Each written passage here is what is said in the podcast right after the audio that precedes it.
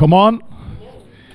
Let's rock 2020 in Jesu Namen. Amen.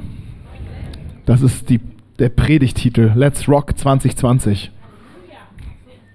Aber auf der Folie steht was anderes. Lass mal die Folie, lass mal die Folien Folien sein. Wir kommen auch ohne Folien aus heute. Das erste, was ich euch sagen möchte, ist, Jesus lebt. Jesus lebt. Hey, die erste Kirche, die hat nicht verkündigt, dass Jesus gestorben ist, weil das war nichts Neues. Alle sind gestorben. Alle, die da waren und die da kommen werden, sind gestorben, werden sterben. Und das ist heute immer noch das Gleiche.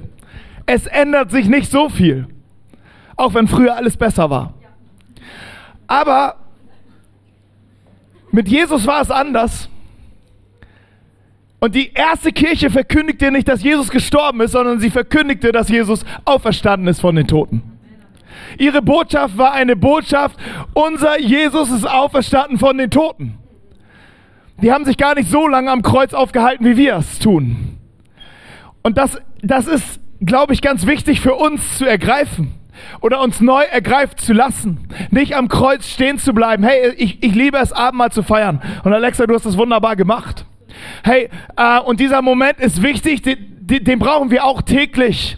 Aber von da aus geht es in etwas Neues, was Jesus für uns, für dich und für mich geschaffen hat. Er ist auferstanden. Er lebt und er sagt zu dir, du sollst auch leben. Die Berufung über dein Leben ist, du sollst leben.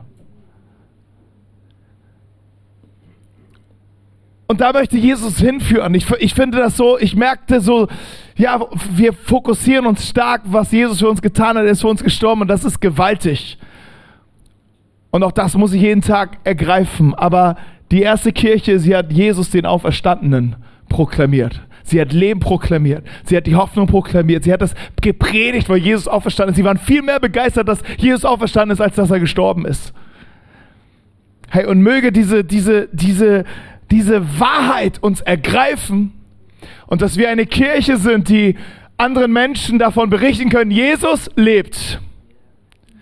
Er lebt in meinem Herzen, er lebt in meinem Leben, er lebt in dieser Kirche. Er lebt, weil wir zusammenkommen. Dort, wo wir zusammen sind, ist Jesus mitten unter uns. Haben wir überhaupt noch einen Stuhl für ihn frei? Hier sind einige, das passt. Jesus ist hier. Und er hat Sehnsucht nach dir. Das haben wir vor Weihnachten wirklich ausgewalzt, dieses Thema. Aber Jesus hat Sehnsucht nach dir, weil er dich liebt. Und seine Sehnsucht ist, dass seine Kirche auch 2020 in seiner Liebe steht und in seiner Liebe brennt und in seiner Liebe und so mit Paulus sagt an einer Stelle, ein Paulus war ein guter Freund von Jesus. Er war mit Jesus unterwegs und hat Jesus, oder er war nicht mit Jesus unterwegs, er ist ihm nachgefolgt. Jesus war schon auferstanden, er hat den auferstandenen Jesus erlebt und hat sein ganzes Leben auf Jesus gesetzt. Und dann hat Paulus irgendwann gesagt, diese Liebe von Jesus, sie drängt mich, ein Leben zu leben, was ich nicht malen könnte, aber der Himmel hat es schon gemalt weil Jesus in mir lebt, drängt seine Liebe. Und ich bin angefangen, ich weiß gar nicht warum, aber ich bin angefangen, wie so ein Manga-Buch, habe ich meine Bibel genommen, habe gesagt, ich fange mal hinten an. Im Januar bin ich angefangen und habe die Offenbarung, also wir sind ja noch im Januar, und ich bin mit der Offenbarung angefangen. Nicht mit der ersten Seite, nicht mit Seite 1, sondern mit dem letzten Kapitel der Bibel. Es ist die Offenbarung. Und ähm, in diesem Buch ein, ein guter Freund von Jesus, der den Jesus sehr liebte. Ich würde mal sagen, er war der Freund Nummer eins. Es ist Johannes. Und Johannes war, war in dem Zeitpunkt, wo er diese von Gott etwas ganz Besonderes empfangen hat, ungefähr 90 Jahre alt. Und er war verbannt auf einer Insel, auf einer Insel als Sklave lebte er dort. Und er musste im Steinwerk äh, arbeiten als Sklave. Warum? Weil er an Jesus glaubt, dass Jesus lebt. Aber sein Friede konnte ihn keiner rauben. Sein Glaube konnte ihn keiner rauben. Seine Freude an Jesus konnte ihn keiner rauben. Er hatte alles, was er brauchte auf, an diesem Ort. Ich weiß nicht, was dein schlimmster Ort ist. Aber Jesus sagt zu dir, ich, ich bin alles und will alles für dich sein. Und du kannst alles haben in, dem, in diesem Moment. Und Johannes denkt viel an Jesus nach und er empfängt von Jesus eine Offenbarung. Und diese Offenbarung ist komplex. Sie geht bis ans Ende aller Zeiten. Zu einem Zeitpunkt, wo es heißt, Jesus kommt wieder, eine neue Welt wird ähm, entstehen. Wunderbare äh, Verse stehen dort. Es wird ein Zeit, eine Zeit geben, wo jede Träne abgewichen wird. Wo jeder Hass verschwindet. Wo, wo, wo, wo, wo Liebe einfach das die DNA jedes Einzelnen ist. Wo, wo keine Sonne ist, weil Gott gegenwärtig ist. Wo es eine neue Stadt gibt, eine, neu, eine neue Erde gibt. Wie auch immer das im Einzelnen aussieht. All das sieht Johannes. Aber am Anfang bekommt er eine klare Botschaft für verschiedene Gemeinden, die ganz real aktiv waren. Und diese Gemeinden, sie glaubten, Jesus lebt und sie haben für Jesus, sie waren wie wir, sie haben für Jesus, waren sie am Start. Sie haben Kleingruppen gegründet, weil sie dachten, hey, ähm, die Veränderung, die Jesus schaffen möchte und wirken möchte, passiert nicht in Reihen, sondern in Kreisen. Dort, wo Menschen ihr Leben teilen, dort, dort passieren Veränderungen. Deshalb trafen sie sich in den Häusern und sie trafen sich zusammen, um Jesus anzubeten. Sie hatten verschiedene Treffen, so wie wir. Wir treffen uns sonntags, 15 und 17 Uhr, die heiligen Zeiten. Wir, sie trafen sich an den heiligen Zeiten, um Jesus anzubeten, zusammen, um ihn zu feiern und von ihm zu hören. Und sie trafen sich unter der Woche in Gruppen und voneinander zu, sich zu schleifen, reinzusprechen, ins Leben reinzuhören, ins Leben füreinander zu beten, füreinander da zu sein. Und sie waren unterwegs. Und alle sind mega gut angefangen. Und dann musste aber Jesus etwas hineinsprechen in jede einzelne Gemeinde. Und ich glaube, so die, das Schlachtschiff dieser Gemeinden war die Gemeinde in Ephesus. Man sagt, dass sie über 10.000 Menschen hatte, diese Kirche, diese Gemeinde. War schon eine Riesenkirche. Und diese Gemeinde, sie, sie erlebte die Kraft Gottes auf einer überdimensionalen Art und Weise. Vielleicht eine Sehnsucht, die viele von uns haben, hey, Gott kann doch das Gleiche tun, was er bei Jesus getan hat. Weil Jesus das verspricht. Und, und diese Gemeinde erlebte das. Und dann sagt er, ich kenne deine Werke und deine Mühe und dein Ausharren und dass du Böses nicht ertragen kannst. Hey, was für ein genialer Siegel für eine Kirche. Hey, ich kenne deine Werke, die, die war aktiv. Sie hat Menschen gedient, sie hat Menschen geliebt, sie hat Menschen, sie war für Menschen da, sie hat sich, sie hat, die ist die Meile mehr mitgegangen. Deine Mühen, dein Ausharren, hey, das ist nicht alles, das ist kein Ponyhof. Das ist real life.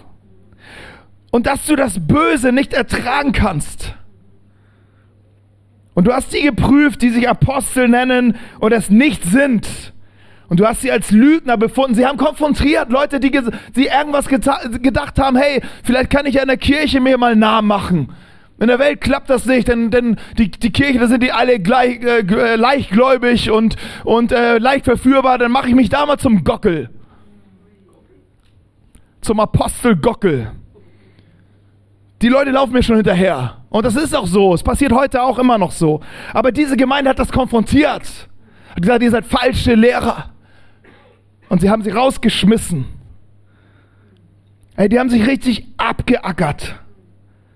Du hast sie als Lügner befunden. Sie waren, sie waren stark im Wort Gottes, weil sie wussten, wo sie ansetzen mussten. Und du hast Ausharren und hast vieles getragen um, um meines Namens willen. Und bist nicht müde geworden. Und dann kommt, aber ich habe gegen dich. Und das sagt Jesus zu seiner Gemeinde, die er so sehr liebt dass du deine erste Liebe verlassen hast. Denke nur daran, wovon du gefallen bist und tue Buße und tue die ersten Werke. Buße, wer die vor Weihnachten da war, da haben wir drüber gesprochen. Buße bedeutet einfach umkehren. Das ist nicht nach Rom fahren und da die Treppe rauf und runter beten oder irgendwelche Rosenkränze irgendwie so wie so ein Spin durch die, durch die Finger drehen und arbeiten, sondern Buße ist eine Entscheidung in deinem Herzen, sagt das so nicht, das ist the wrong way. Ich gehe hier längs wieder, ich gehe wieder, ich folge wieder Jesus nach. Tue Buße, sagt er hier, und tue die ersten Werke eins habe ich gegen dich, dass du die Liebe verlassen hast. Und ich glaube, das, was sich am meisten abnutzt, ist die Liebe. Die nutzt sich ab in der Ehe, die nutzt sich ab in Freundschaften, die Liebe nutzt sich ab in der Beziehung zu den Kindern, die, die, die zu, zu Freunden, zu Leuten in der, innerhalb der Kirche, zu Leuten außerhalb der Kirche. Die Liebe nutzt sich ab. Gott gibt dir es und du nutzt es aber wenn nichts Neues nachkommt, wenn du nicht im Fluss dieser Liebe Gottes bist, dann bist du irgendwann leer und du weißt zwar, was du tun musst, aber du hast keine Liebe mehr. Und im ersten Korintherbrief schreibt, greift Paulus das schon auf, weil er das auch dort schon kannte, dass wenn die Liebe nicht da ist, es, es einfach nur schrecklich ist. Der schönste Ort der Welt kann der schrecklichste Ort der Welt sein und werden. Und das ist die Kirche. Sie, sie, kann der schönste Ort der Welt werden, ein Ort der Hoffnung, ein Ort des Glaubens, ein, ein Ort des offenen Himmels. Und sie kann der schrecklichste Ort in dieser Welt sein. Dazwischen gibt es nichts. Und die Haupt-DNA ist die Liebe. Einige sagen, hey, wir wollen mehr Wunder, mehr Zeichen sehen. Ich mache mir keine Sorgen um irgendein Wunder, überhaupt keine Sorgen über irgendein Zeichen interessiert mich eigentlich nicht, weil ich weiß, diese Dinge werden folgen. Jesus sagt an einer Stelle, die Wunder und die Zeichen, sie werden folgen. Sie, sie werden mir folgen, wenn ich irgendwo hingehe, aber um da, ich muss in Vorleistung treten.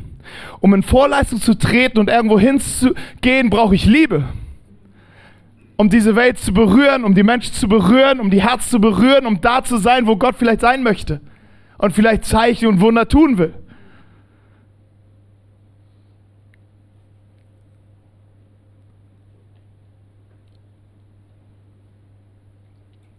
Und er, er gibt dieser Gemeinde eine Chance. Und ich glaube, was wir lernen dürfen ist, hey, wenn wir, es geht nicht darum, jetzt nichts mehr zu tun und noch zu lieben, sondern wir, aus Liebe werden wir anfangen, Dinge zu tun, aber wir brauchen auf, das Auftanken in der Liebe. Das ständige Empfangen der Liebe, nicht nur einmal. Es muss unser Lifestyle sein, dass die Liebe Gottes uns immer wieder erfüllt. Es muss unser Lifestyle sein, dass, dass, dass wir uns an, an die Liebe Gottes ranhängen und absaugen immer wieder, weil er, er will sie immer wieder ausgießen. Mein Vers dazu ist Römer 5. Ähm, Paulus greift es an einer ganz anderen Stelle auf und sagt, beschreibt auch, dass das Leben in der Nachfolge von Jesus kann einfach herausfordernd sein. Und er sagt, hey, nicht allein aber das, sondern wir rühmen uns auch in den Bedrängnissen. Also er weiß, wenn wir im Glauben unterwegs sind, da, da, da kann es Momente geben, weil du glaubst, weil du mit Jesus unterwegs bist, die dich herausfordern, weil du gute Entscheidungen treffen musst, weil du klare Entscheidungen treffen musst, weil du weise Entscheidungen treffen musst. Und das kann sein, wie ein Bedrängnis sein, dann vielleicht auch von außen, aber es kann auch von innen sein. Aber wir wissen, dass diese Bedrängnisse Ausharren bewirkt. Ausharren, das heißt, wir brauchen Geduld. Wir brauchen den Moment, wo wir warten lernen auf Gott, auf ihn zu warten. Manchmal sind wir zu sehr wie so Hühner, die rumeiern. Aber, aber wir müssen lernen auszuharren. Wie ein Adler der auf den Wind wartet. Und nicht wie ein Huhn, das irgendwie da rum, in dem Dreck rum seinen eigenen Kot auffrisst. That's real. Oder? Auch noch Hühner. Bestimmt. Das machen die bestimmt, habe ich schon mal gesehen. So ein Huhn habe ich schon mal gesehen. Und das Huhn meine ich. Aber das Ausharren das Ausharren bewirkt aber Bewährung, die Bewährung aber Hoffnung, die Hoffnung aber lässt sich nicht zustande werden, denn die Liebe Gottes ist ausgegossen in unseren Herzen durch den Heiligen Geist, der uns gegeben worden ist. Hier, hier beschreibt Paulus, dass wir angedockt sind an dieser Liebe Gottes. Wir sind angedockt an dieser Liebe und er möchte sie immer wieder ausgießen in uns, weil sie soll ja eingesetzt werden. Sie soll ja verschwendet werden, so wie Jesus diese Liebe verschwendet hat. Er ist für alle Menschen gestorben. Für jeden Einzelnen ganz persönlich. Und er weiß, der eine wird ihn auslachen deswegen und wird nicht dran glauben. Aber er hat seine Liebe verschwendet. Er hat sie nicht, nicht kalkuliert, genau auf den letzten Millimeter, so dass es reicht, sondern es war, es ist im Überfluss. Und seine Kirche ist berufen, diese Liebe zu leben in dieser Welt. Und das ist, kommt aus uns heraus, aus dir und mir heraus. Und, und, und wir, wir, wir in unserem gemeinsamen Leben miteinander, dass wir füreinander und miteinander unterwegs sind, auch im Jahr 2020, ist das ein, ein, ein, ein Übungsfeld, wo wir die Liebe immer wieder einüben können und üben können. Ich wünsche dir viel, viel, viele Momente, wo du lieben lernst. Im Namen von Jesus. Das gebende Herz entdeckst.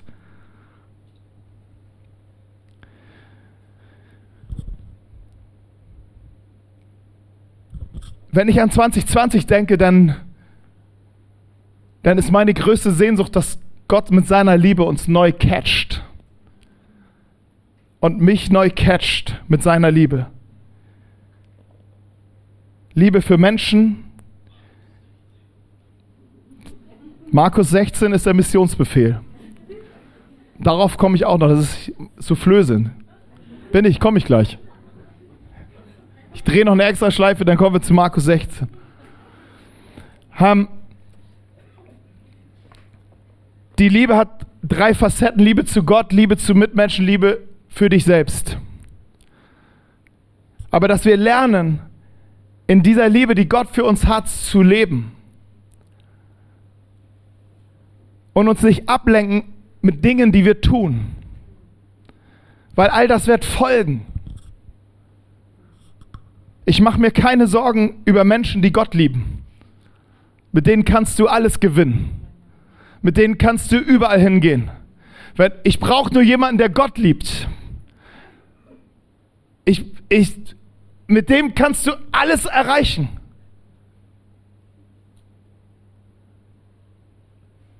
Aber wenn hier schon ein Mangel ist, dann brauchst du gar nicht weitergehen, dann musst du hier an diesem Punkt arbeiten. Lass es Leute werden, die Gott lieben, die anfangen aus dieser Liebe heraus Menschen lieben und sich selbst lieben. Das ist etwas, was ich privat mir auf die Agenda genommen habe. Mich selbst zu lieben, oh, ist für mich der schwerste. Ist für mich das schwerste. Gott zu lieben, yes. Menschen zu lieben, zu einer hohen Prozentzahl, yes mich selbst zu lieben. Zum Glück habe ich Ute. Die füllt das wieder auf. Es ist nicht gut, dass der Mensch alleine ist. An dieser Stelle weißt du, warum Gott uns zusammenstellt. In der Ehe, in Freundschaften. Manchmal brauchst du den Glauben des anderen, du brauchst die Liebe des anderen für dich. Aber du brauchst auch den Punkt, wo du sitzt auf deiner Parkbank und vielleicht enttäuscht bist über dich und dass Gottes Liebe dich ergreift und du auch Ja dazu sagst. Okay, Jesus, wenn du mich liebst, dann liebe ich mich auch.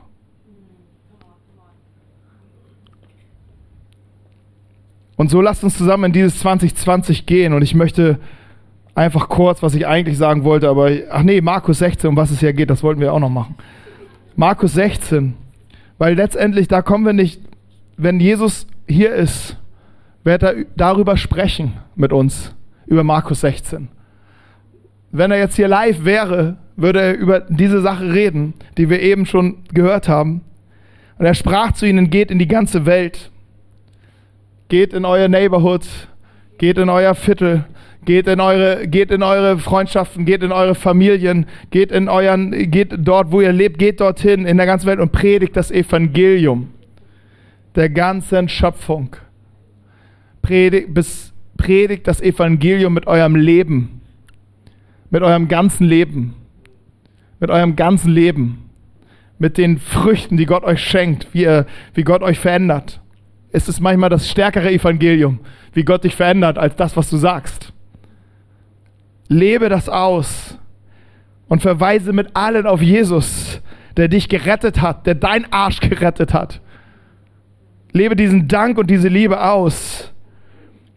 Und dann heißt es, wer gläubig geworden ist, jemand wird gläubig durch dich.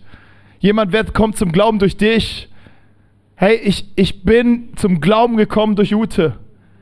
Ich bin durch, zum Glauben gekommen durch so einen Schotten, der auf der, auf der, auf der, auf so einer Brücke in Edinburgh stand und Ute und mich angesprochen hat und sagt, hey, wollt ihr zur Church kommen? Ich so, was? Das war 95, 1995 oder 96. Wie? In die Church kommen. Es geht jetzt ab. Wir waren auf dem Punks Picknick dort. Drei Tage lang haben wir Edinburgh zerrockt. Und dann lädt er uns zur Church an. Und dann hat er ein, ein unmoralisches Angebot gemacht. Und hat gesagt, ich komme heute Abend mit zu eurem Konzert und morgen früh kommst du mit zu uns in die Kirche. Da war ich ganz kurz davor, Ja zu sagen. Ute war schon fast dabei, aber dann habe ich abgebrochen. Spielabbruch, komm, hier geht sich mit rechten Dingen zu. Aus die Maus. Ich weiß, dass ich diesen Mann im Himmel wiedersehen werde. Ich weiß, weil er die Eier hatte, mich anzusprechen und mich einzuladen, come, come to church. Und ähm, darum geht es. Ich, das sind Menschen, durch Menschen kommst, wirst du Jesus entdecken. Und nicht durch irgendwelche Menschen, sondern durch dich. Durch dein Herz, durch dein Gebet, durch dein, was du lebst und wie du lebst und was du sagst und in erster Linie, wer Jesus für dich ist. Und behalte das im Herzen hoch. Und wenn sie glauben, sollen sie getauft werden, steht es. Wer gläubig geworden und getauft ist, er wird gerettet werden.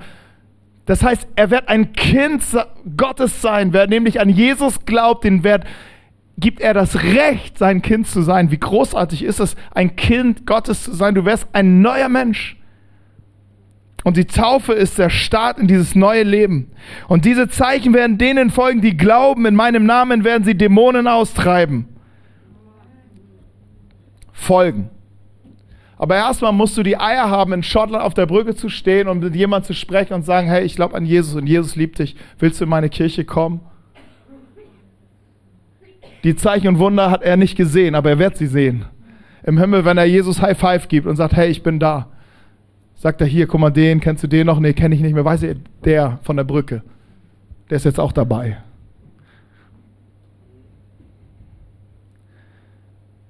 Und alle Dämonen sind bei ihm ausgetrieben. Amen. Sie werden in neuen Sprachen reden. Gott schenkt neue Sprachen, eine Sprache, die uns connected mit dem Himmel. So oft weiß ich nicht, was ich beten soll. Ich bin froh um diese neue Sprache, die Gott schenkt in seinem Geist. Und, und ich kann beten und immer zu jeder Zeit, auch wenn ich keine Agenda habe, weil ich weiß, da ist etwas, was Gott mir geschenkt hat, eine neue Sprache. Sie werden Schlangen aufheben.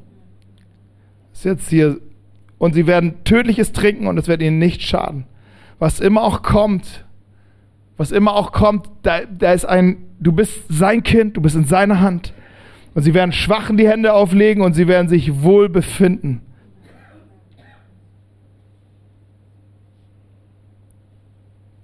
Jesus würde dasselbe zu uns sagen. Er würde sich nicht, er würde, er ist ziemlich straight in dem und ziemlich treu in dem, was er sagt. Sein Wort verändert sich nicht. Sein Wort bleibt, da fügt er nicht noch Buchstaben zu, sondern das würde er zu uns sagen. Geht und liebt diese Welt. Warum bin ich hergekommen? Weil ich diese Welt so sehr liebe.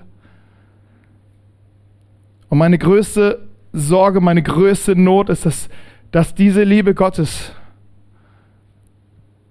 einfach ausfließt und wir sie verlassen haben, wie es heißt, oder verlieren.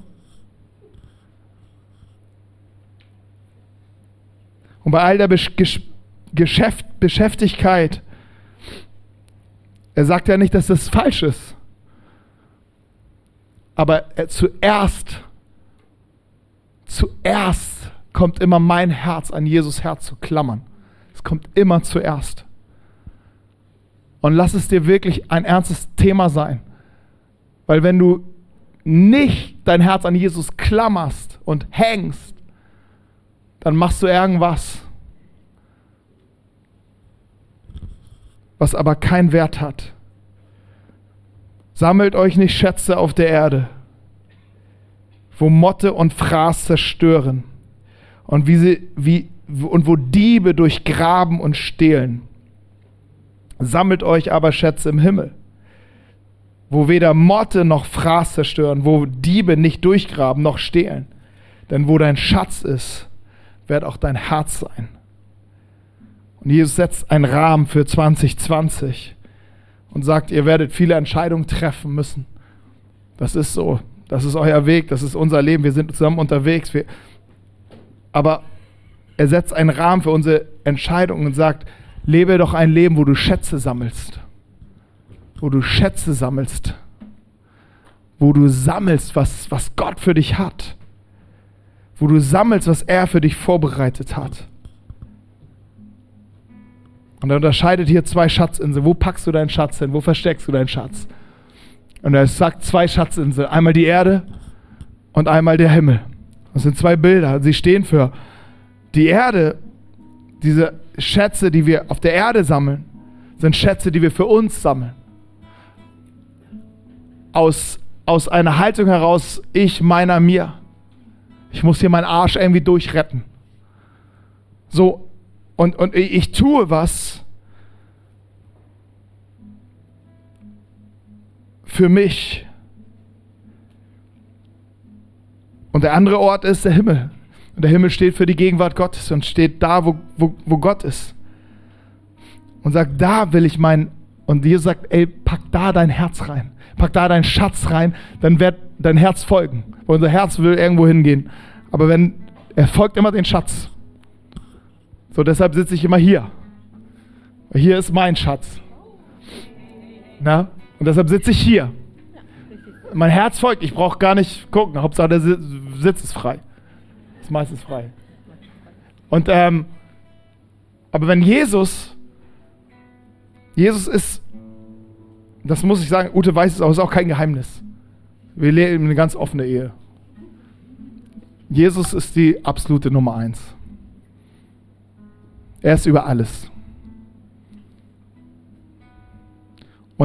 Neben seinem Stuhl, da ist mein Platz, mein allererster Platz.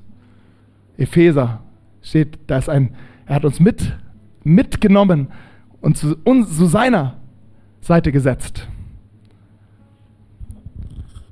Und möge dein Herz den Weg im 2020 seinen Weg immer wieder an diesen Platz finden. Weil von da aus wenn du da bist, sage ich, ich werde dir alles geben, was du brauchst.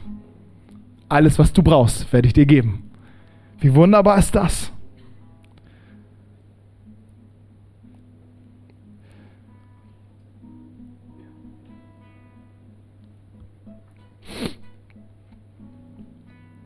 Gestern hatte ich, durften wir eine, eine Beerdigung online mitverfolgen. Ich weiß, vielleicht warst du auch dabei von Reinhard Bonke. Es war Leute, die ihn irgendwie unterstützt haben, durften auf jeden Fall da reinlinken in diese, in diese Beerdigung drei Stunden lang. Rainer Bonk ist ein Pastor, der ist in der Elim getauft worden vor 50, 55 Jahren. Hier in der Elim, Hamburg. Und er kommt hier aus, aus äh, Flüchtlingskind, als Flüchtlingskind aufgewachsen, im Flüchtlingsheim aufgewachsen, in nach der Nachkriegszeit. Und dann in Krempe in einer Elim-Kirche, da, wir hatten verschiedene Kirchen damals auf den Dörfern auch, wo die Leute hatten noch keine Autos, alle sind, haben dann die Kirche haben wir dort vor den, bei den Menschen gebaut. Und dort hat er sich für Jesus entschieden und dann gab es eine große Taufe. Und ähm, die fand hier statt, in Hamburg. Und er wurde getauft und dann ging seine Reise los. Mit zehn Jahren wusste er, er geht nach Afrika und soll dort Menschen von Jesus erzählen, von der Liebe Gottes. Und er hat das getan. Er hat 79 Jahre gelebt. Und sie haben gezählt Menschen, die sich entschieden haben für Jesus in, innerhalb seiner Veranstaltung. Und es waren exakt 79 Millionen Menschen bis zu seinem Tod. Das heißt für jedes Jahr eine Million Menschen. Vielleicht denkst du, ey, das, ist, das kann ich nicht glauben, äh, dass viele, in Deutschland wird am meisten kritisiert, aber das wurde Jesus in Nazareth auch schon. Was kann aus Nazareth schon Gutes kommen? Was kann aus Deutschland schon Gutes kommen? Jemand aus unseren Reihen, das kann nicht passieren. Aber weltweit sind, haben gestern die ganze Armee an Pastoren salutiert, als dieser Mann dann verabschiedet worden ist. Und ich sage nur, hey, wenn es nur 10% sind, dann sprechen wir immer noch von 7,9 Millionen Menschen. Es ist Wahnsinn, was dort passiert ist. Und dieser Mensch, dieser Mann, und das wurde gestern nochmal so deutlich, sagte immer, hey, jeder kann das tun, was ich getan habe. Das ist nichts Besonderes.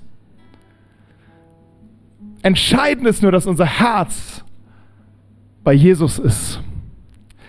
Und jede Million Menschen fängt mit einem Menschen an. Und dieser eine Mensch, den kennst du. Und es geht immer um einen Menschen. Und möge Gott uns einfach leiten und, und auch in unser Umfeld leiten in diesem Jahr, dass wir einen, die Liebe Gottes weitergeben können. Amen. Amen. Vielleicht können wir zusammen aufstehen und ich möchte euch segnen für dieses Jahr 2020. Ich hatte, vor, ich hatte noch in der Vorbereitung gedacht, hey, ähm, vielleicht beten wir für, für jeden einzelnen Menschen. Aber ich habe gesagt, nee, das machen wir nicht. Nicht, weil ich das doof finde, weil wir das gerne am nächsten Freitag machen, wenn wir Worship-Abend haben. Wir haben eine Gebetszeit. Und diese Gebetszeit wollen wir ernsthaft angehen und wollen sagen, wir wollen Gott suchen. Wir wollen wirklich Gott suchen als Gemeinde, als Einzelne. Wir wollen diesen Raum geben. Und wir wollen Entscheidungen treffen, gute Entscheidungen treffen. Vielleicht musst du Dinge in Ordnung bringen, vielleicht musst du Dinge klären, vielleicht musst du Dinge aufräumen in deinem Leben. Hey, das ist eine super Zeit jetzt, das zu tun und einfach neu anzugreifen. Und dann wollen wir uns treffen, am Ende wollen wir es abschließen, auch hier in diesem Raum und zusammen äh, einfach Gott suchen im Gebet und ihn anbeten. An diesem Tag wollen wir wirklich für jede einzelne Person beten. Wir wollen dich segnen. Ähm, aber jetzt möchte ich so, so ein Generalsegensgebet sprechen, so wie der Papst, nur vollmächtiger in den Namen von Jesus, ja? Komm, lass uns ausstrecken. Vielleicht streckst du deine Hand aus. Ähm, danke, dass nicht die Vollmacht von mir kommt, sondern von dir, Jesus. Und dass du derselbe Jesus bist, der lebt. Du bist der, der lebt. Du bist der Anfang und du bist das, du bist das Ende. Du bist der volle, du bist die, die, die Herrlichkeit und du bist alles. Du bist alles, was wir, was wir haben, was unser Herz sich begehrt. Und ich bete, Herr, dass du jeden Einzelnen hier segnest. Wirklich segnest in diesem, in dieser Zeit jetzt in den nächsten Tagen, wo Dinge vielleicht entschieden werden, Dinge geplant werden, Dinge klar gezogen werden, wo Antworten kommen müssen, wo Entscheidungen gefeilt werden müssen. Vater, ich bete, dass du es durchdrängst mit dem Wunsch, Schätze zu sammeln bei dir, mit dem Wunsch, dir nachzufolgen und nur dich zu meinen, dass dein Name über alles steht. Vater, ich segne ihn, ob jung, ob alt, ob Mann, ob Frau. Vater, ich segne jeden einzelnen Vater. Und ich bete, Herr, für jeden, der, der gerade auf, der, auf dem Entdecken ist, wer du bist, Herr, dass du ihnen begegnest, dass du ihnen entgegenkommst, dass seine Sehnsucht nach ihnen sie erfasst und neu erfasst. Danke, Vater. Danke, Jesus. Wir geben dir alle Ehre in den Namen von Jesus. Amen. Amen.